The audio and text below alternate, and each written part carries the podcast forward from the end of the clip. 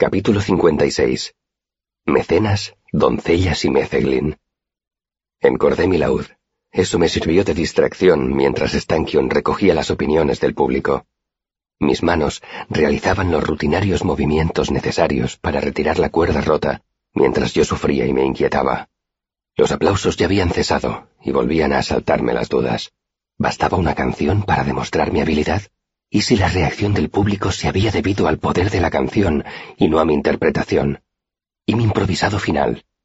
Quizá la canción solo me había parecido terminada a mí. Retiré la cuerda rota, la examiné, y todos mis pensamientos cayeron al suelo hechos un revoltijo.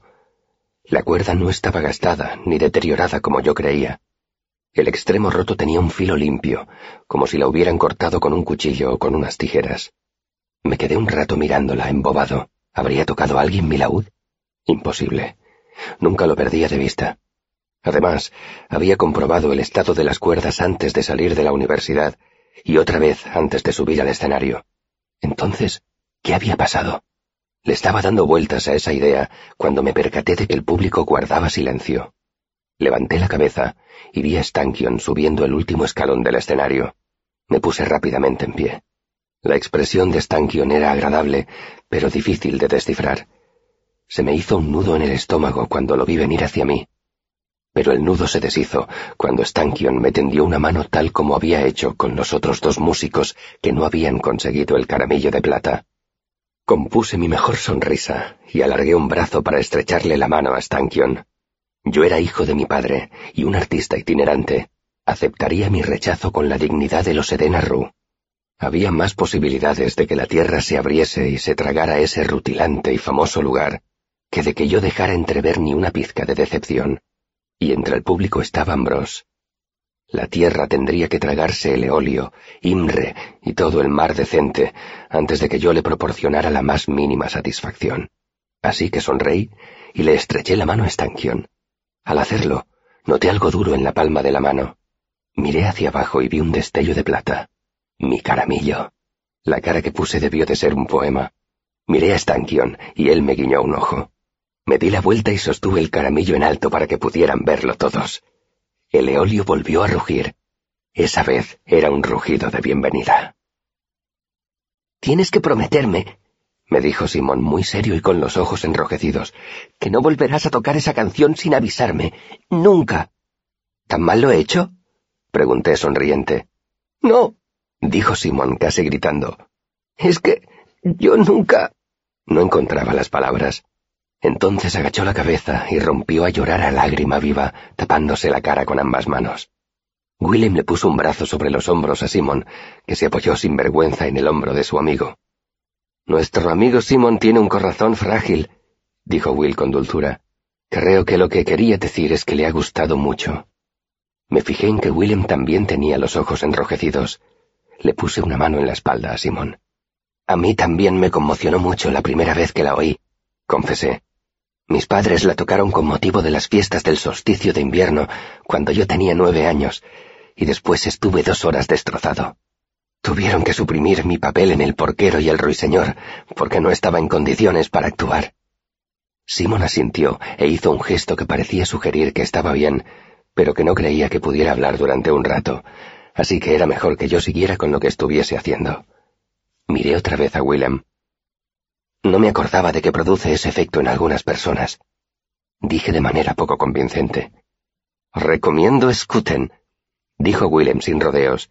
Rabón, si prefieres la lengua vulgar, pero creo recordar que prometiste que si esta noche ganabas tu caramillo, nos llevarías flotando a casa, lo cual me preocupa, porque resulta que llevo mis zapatos de plomo. ¿Los de beber? Oí a Stankion riendo detrás de mí. Estos deben ser tus dos amigos no castrati. A Simon le sorprendió tanto que lo llamaran no castrato que se recompuso un poco, frotándose la nariz con la manga. Willem, Simon, os presento a Stankion. Simon inclinó la cabeza. Willem hizo una contenida reverencia. Stankion, ¿nos acompañas a la barra? Les he prometido invitarlos a una copa. A unas copas, puntualizó Willem. En plural. Lo siento, a unas copas. Me corregí. De no ser por ellos yo no estaría hoy aquí. Ah, dijo Stankion con una sonrisa. Son tus mecenas. Lo entiendo perfectamente. La jarra de la victoria resultó ser la misma que la de consolación. Ya me la tenían preparada cuando Stankion consiguió por fin abrirnos paso entre la multitud hasta nuestros nuevos asientos en la barra. Hasta se empeñó en invitar a Simon y a Willem a Scuten, argumentando que los mecenas también tenían derecho a las prebendas de la victoria. Le di las gracias efusivamente, pensando en lo rápido que se estaba vaciando mi bolsa. Mientras esperábamos a que le sirvieran las bebidas, intenté mirar con curiosidad en el interior de mi jarra, y comprendí que para lograrlo tendría que ponerme de pie en el taburete mientras la jarra estuviera encima de la barra.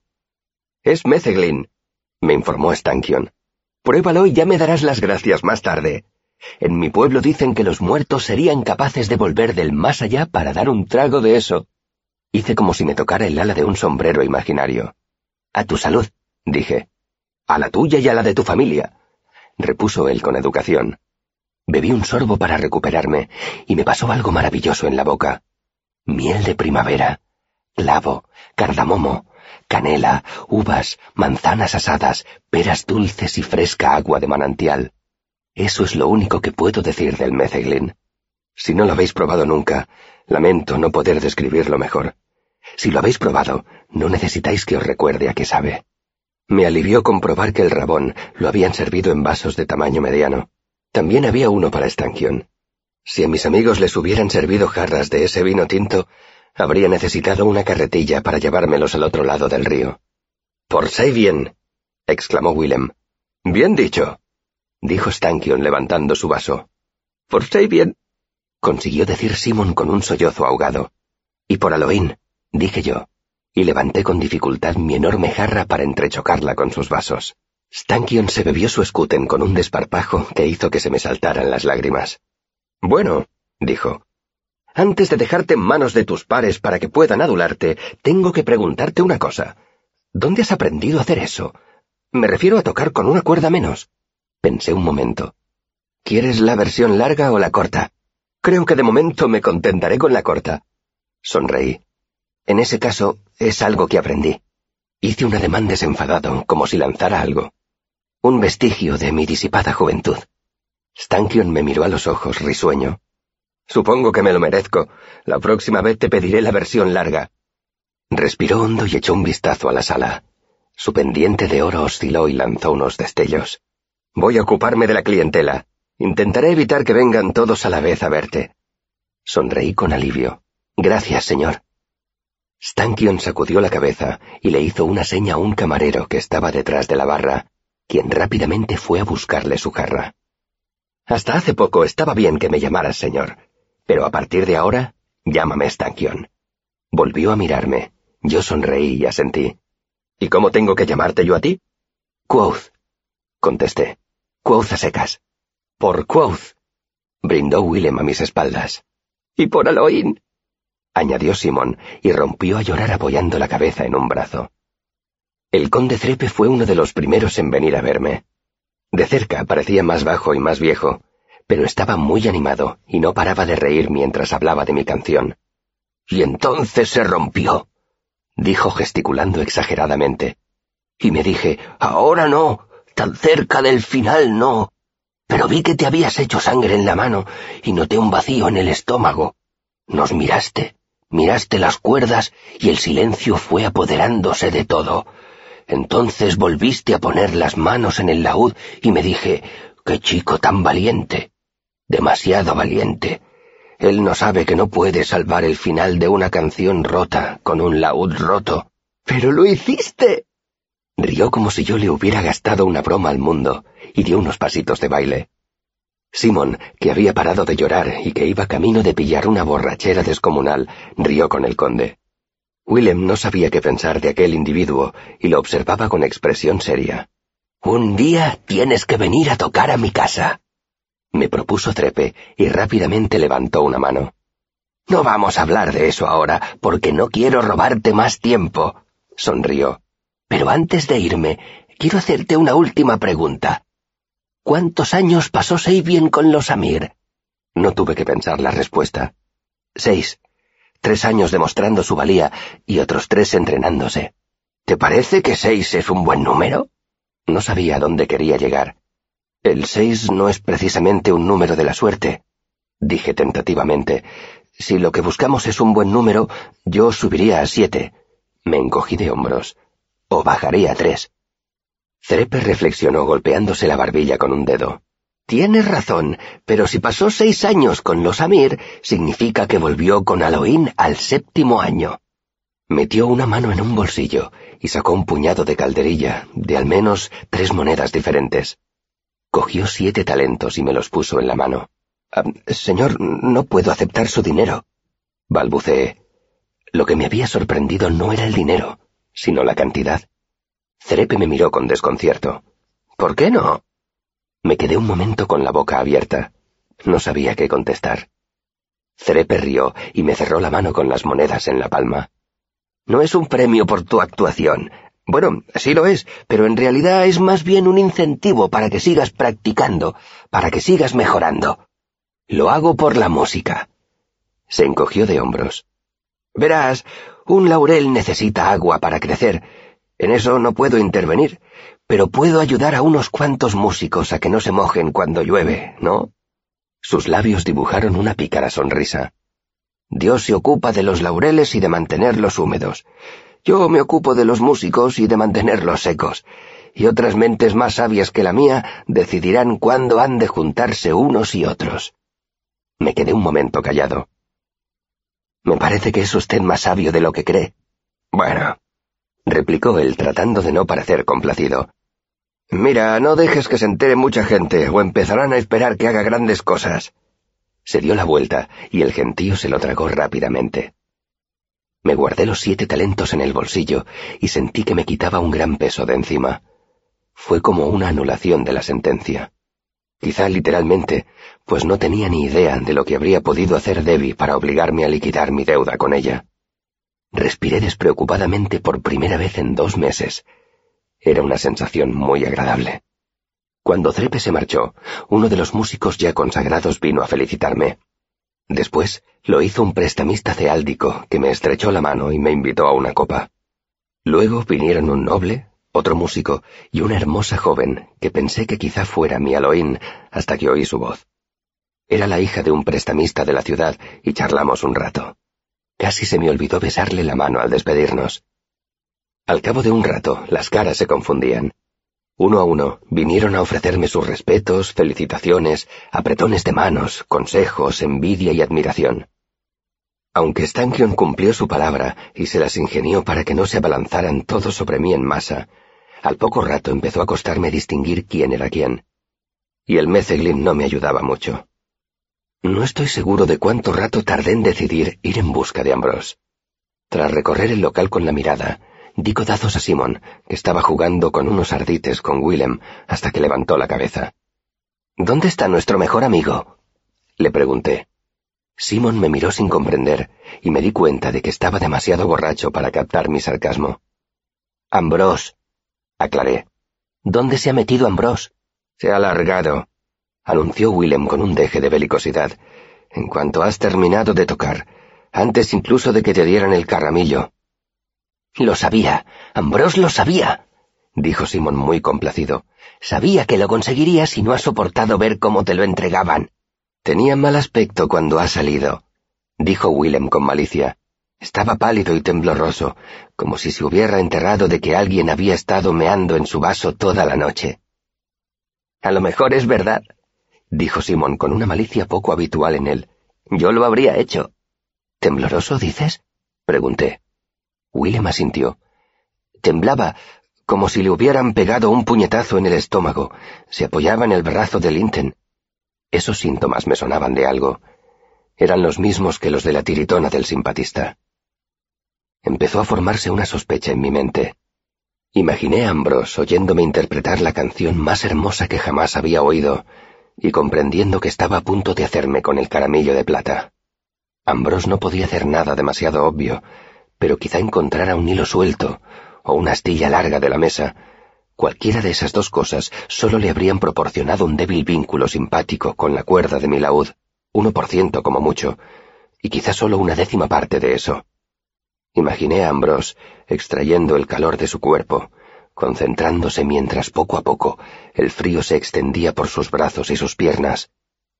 Lo imaginé temblando, respirando con dificultad, hasta que al final se rompía la cuerda. Y yo, pese a todo, terminaba la canción. Sonreí de satisfacción al pensarlo. Solo era una hipótesis, desde luego, pero algo había roto la cuerda de mi laúd y no tenía ninguna duda de que Ambrose era capaz de intentar algo así. Volví a concentrarme en Simón. Ir y decirle, no te guardo rencor por lo que me hiciste aquel día en el crisol cuando mezclaste mis sales y me quedé casi ciego durante un día. No, ¿qué va? Bebe, bebe. Simón rió, perdido en su fantasía de venganza. El flujo de felicitaciones aflojó un poco. Vinieron otro intérprete de laúd, el intérprete de zampoña consagrado al que había visto actuar, un comerciante de Imre, un caballero muy perfumado de cabello largo y grasiento y acento víntico me dio una palmada en la espalda y me entregó una bolsa de dinero llena. Para que te compres cuerdas. No me cayó bien, pero acepté la bolsa. ¿Por qué todo el mundo habla de lo mismo? me preguntó Willem. ¿De qué? La mitad de los que vienen a estrecharte la mano no caben en sí de entusiasmo y se admiran de lo bonita que era la canción, la otra mitad apenas mencionan la canción y solo hablan de que has tocado con una cuerda rota. Es como si ni siquiera hubieran oído la canción. La primera mitad no entiende nada de música, le explicó Simón. Solo los que se toman en serio la música pueden apreciar realmente lo que nuestro pequeño Elir ha hecho esta noche. Willem gruñó, pensativo. ¿Entonces es difícil eso que has hecho? Jamás he visto a nadie tocar la ardilla sobre el tejado sin un juego de cuerdas entero, le dijo Simón. Ya, dijo Will, pues hacías que pareciera fácil. Ya que has tenido la sensatez de dejar esa bebida de fruta sílica, ¿me dejas que te invite a una ronda de buen y oscuro escuten, la bebida de los reyes de Aldimos? Sé reconocer un cumplido, pero me resistía a aceptar la invitación de mi amigo, porque precisamente empezaba a tener la mente despejada otra vez. Por fortuna no hizo falta que le diera ninguna excusa, porque entonces vino Marea a presentarme sus respetos. Era la rubia y encantadora arpista que había intentado conseguir su caramillo de plata y había fracasado. Por un instante pensé que quizá fuera ella la voz de mi Aloín, pero tras escucharla un momento comprendí que no podía serlo. Eso sí, era muy hermosa, y de cerca parecía aún más hermosa que en el escenario, lo cual no sucede siempre. Hablamos un rato, y me enteré de que era la hija de un concejal de Imre.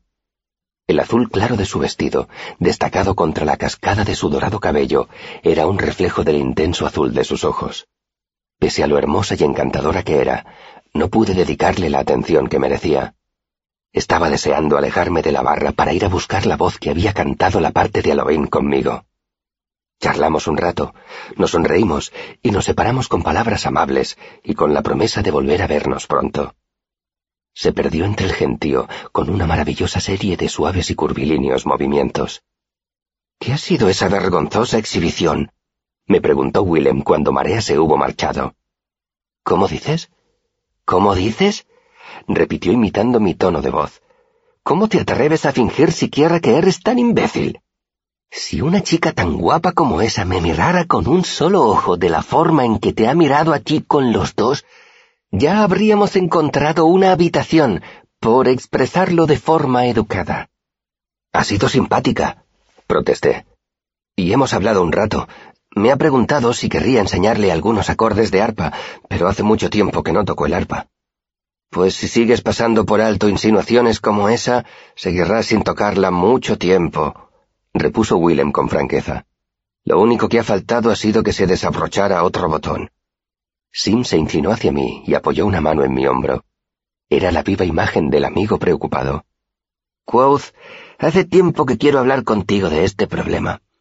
Si de verdad no te has dado cuenta de que esa chica se interesaba por ti, quizá tengas que admitir la posibilidad de que seas absolutamente inepto en lo relativo a las mujeres. Quizá debas plantearte el sacerdocio. Estáis borrachos, dije para disimular mi rubor. ¿Os habéis quedado con que es la hija de un concejal? ¿Te has quedado? replicó Will con el mismo tono. ¿Con cómo te miraba? Yo sabía que era deplorablemente inexperto con las mujeres, pero no tenía por qué reconocerlo. Así que descarté sus comentarios con un ademán y bajé del taburete. No sé, pero dudo que un revolcón detrás de la barra fuera en lo que estaba pensando esa chica. Bebí un sorbo de agua y me alisé la capa. Bueno, tengo que encontrar a mi Aloín y darle las gracias. ¿Qué aspecto tengo? ¿Qué más da? dijo Willem. Simon le tocó el codo a Willem. ¿No lo ves? Va detrás de una presa más peligrosa que la escotada hija de un concejal. Me di la vuelta con gesto de fastidio y fui hacia donde estaba la gente. No tenía ni idea de cómo la encontraría. Mi parte más romántica y delirante pensaba que la reconocería nada más verla. Si era la mitad de radiante que su voz, brillaría como una vela en una habitación a oscuras. Pero mientras pensaba esas cosas, mi parte más sabia me susurraba al oído, no abrigues esperanzas, me decía.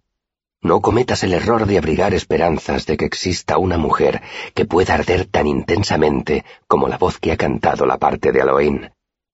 Y aunque ese mensaje no fuera un consuelo, yo sabía que era sabio. Había aprendido a escuchar a esa parte de mí en las calles de Tervín. Sin ella, no habría salido vivo de allí. Me paseé por la planta baja del Eolio, buscando sin saber a quién buscaba. De vez en cuando, la gente me sonreía o me saludaba con la mano. Pasados cinco minutos, había visto todas las caras que se podían ver y subí al primer piso. Se trataba, en realidad, de un anfiteatro adaptado, pues en lugar de asientos en gradería, había hileras de mesas escalonadas, orientadas hacia el piso de abajo. Mientras circulaba entre las mesas buscando a mi Aloín, esa parte más sensata de mí seguía susurrándome al oído. No te hagas ilusiones. Lo único que conseguirás será llevarte una decepción. Esa mujer no será tan hermosa como tú la imaginas, y entonces te desesperarás. Cuando terminé de buscar en el primer piso, empezó a surgir un nuevo temor dentro de mí. Quizás se hubiera marchado mientras yo estaba sentado a la barra, bebiendo mezeglin y cubriéndome de elogios. Debí ir a buscarla enseguida. Debí arrodillarme y darle las gracias de todo corazón. ¿Y si ya se había marchado? El nerviosismo me produjo un incómodo vacío en el estómago cuando empecé a subir la escalera que conducía al último piso del eolio. Mira lo que has conseguido ilusionándote, me dijo la voz. Se ha marchado y lo único que tienes es una resplandeciente y delirante imagen con la que atormentarte. El segundo piso era el más pequeño de los tres. En realidad no era más que un estrecho semicírculo que abrazaba tres paredes, muy por encima del escenario. Allí, las mesas y los bancos estaban más separados y menos concurridos. Me fijé en que lo que más había allí eran parejas, y me sentí un poco boyer mientras pasaba de una mesa a otra. Tratando de aparentar indiferencia, examinaba las caras de los que estaban allí sentados hablando y bebiendo. Fui poniéndome más y más nervioso a medida que me acercaba a la última mesa. Era imposible que lo hiciera con disimulo, porque la mesa estaba en un rincón. La pareja que ocupaba esa mesa, una persona de cabello claro y otra oscuro, estaban de espaldas a mí. Al acercarme, la persona de cabello claro rió y atisbé una cara orgullosa y de elegantes facciones. Era un hombre. Miré a su acompañante. Era mi última esperanza. Sabía que tenía que ser mi Aloín. Al bordear la esquina de la mesa le vi la cara. Era otro hombre. Mi Elohim se había marchado. La había perdido, y esa certeza me hizo sentir como si mi corazón se hubiera caído de su sitio en mi pecho y hubiera ido a parar a la altura de mis pies. Los dos desconocidos levantaron la cabeza y el rubio me sonrió. Mira, Tria, el joven seis cuerdas ha venido a saludarnos. Me miró de arriba abajo. ¡Qué guapo! ¿Quieres tomar algo con nosotros? No, murmuré abochornado. Solo estaba buscando a alguien. Pues ya has encontrado a alguien, replicó él con soltura tocándome un brazo. Me llamo Fallon y este es Zria. Tómate algo, hombre. Te prometo que no dejaré que Zria intente llevarte a su casa. ¿Siente debilidad por los músicos? Me sonrió amablemente. Murmuré una excusa y me marché, demasiado turbado para preocuparme por si había hecho el ridículo o no. Cuando volví hacia la escalera, desmoralizado, mi parte sabia aprovechó la ocasión para amonestarme. Eso es lo que se consigue con la esperanza, dijo. Nada bueno. Sin embargo, es mejor que no la hayas encontrado. No habría podido estar a la altura de su voz. Esa voz bella y terrible como la plata ardiendo, como la luz de la luna reflejada en las piedras de un río, como una pluma acariciando tus labios. Me dirigí a la escalera mirando el suelo para que nadie intentara entablar conversación conmigo. Entonces oí una voz, una voz como la plata ardiendo, como un beso en mis oídos. Levanté la cabeza. Mi corazón se iluminó y supe que era mi Halloween. Levanté la cabeza, la vi, y lo único que pude pensar fue, es preciosa, preciosa.